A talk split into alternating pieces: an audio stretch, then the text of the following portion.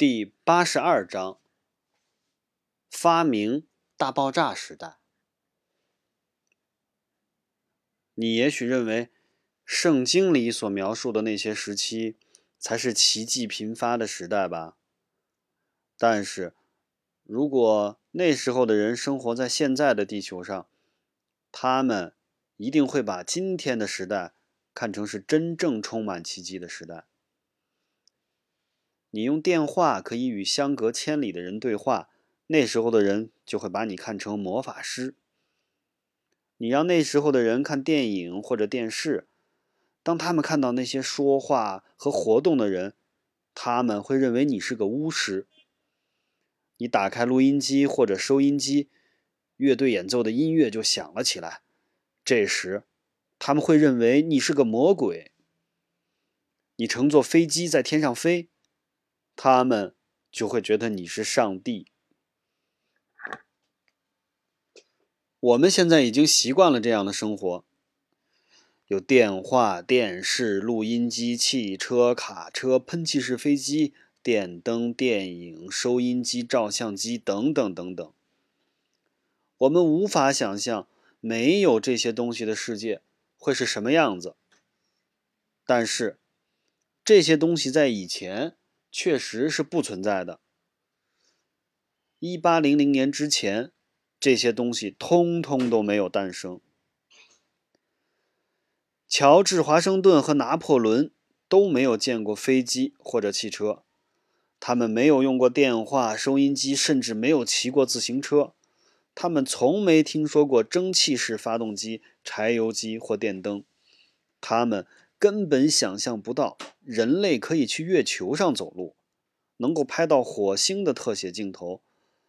他们更无从知晓电视机、打字机、计算机、雷达，还有 X 光。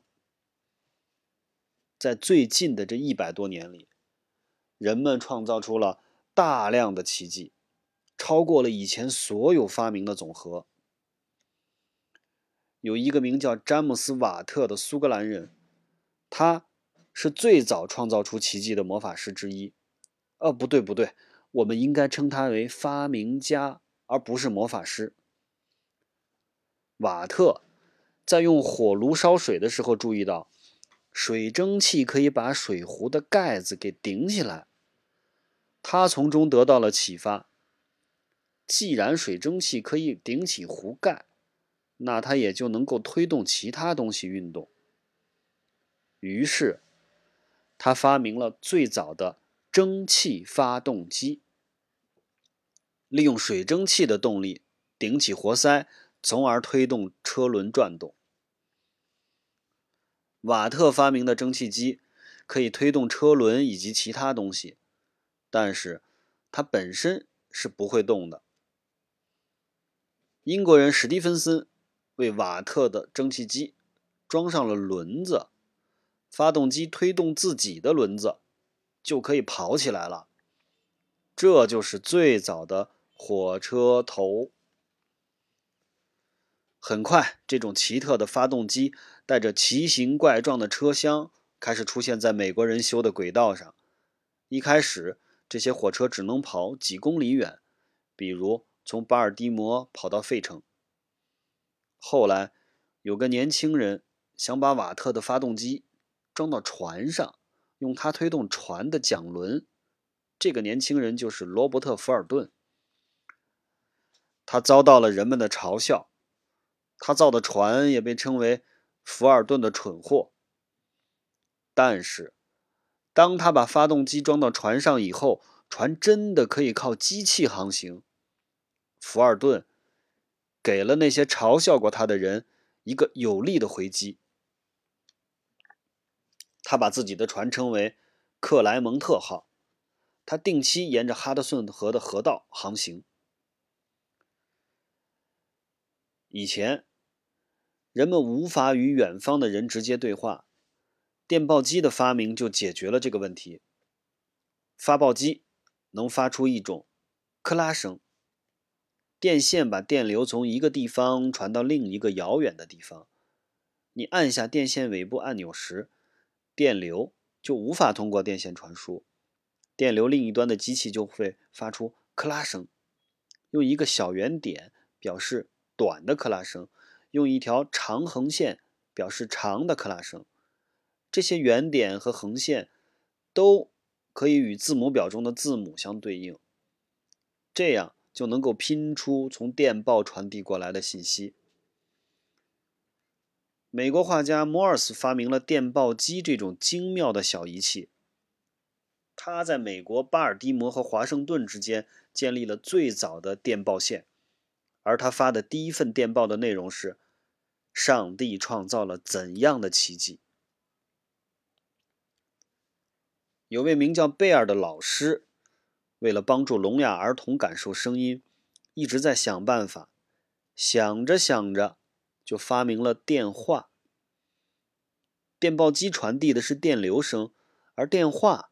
传递的是人说话的声音。发明电话后，人们就不用再去记忆那张与电报内容相对应的特殊字母表了，也不用再看着电报把那些点和横线翻译成字母再拼写出来。人们可以用电话在地球的这一边与地球那一边的人直接通话。这些发明沿用至今。有些发明。是几个作者相互合作的，所以他们的最先发明者是谁，我们现在也很难说清楚了。有些人想到用电来推动机器，就发明了电动机；后来又有人想到用燃烧的煤气使机器运转，于是汽车上的煤气发动机就出现了。你知道，现在遍地都是汽车。最开始，人们不需要驾照就可以开着车到处跑，路上没有任何交通管制，没有停车标志，没有交通信号灯，什么都没有。你想，这该有多危险啊！后来就有人发明了三色交通信号灯，而且在一九二三年申请了专利。这个人是个美国黑人，名叫加勒特·摩根。信号灯装置的发明保障了街道上汽车和行人的安全。托马斯·阿尔瓦·爱迪生发明了电灯。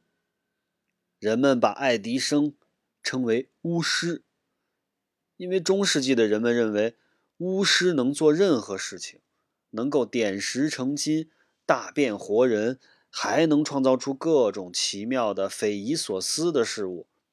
但是，可能连童话中的巫师也想不到，爱迪生发明了什么东西。爱迪生啊，小时候很穷，每天都在火车上卖报，赚钱糊口。他对各种各样的实验很着迷，还专门在行李车上找了个地方做实验。结果他把行李车搞得乱七八糟，还差一点就引发了火灾。所以。行李收发员就把他的所有装备都扔到了火车外面。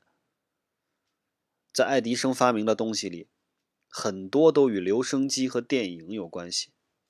世界上任何人的发明都不如他的发明重要。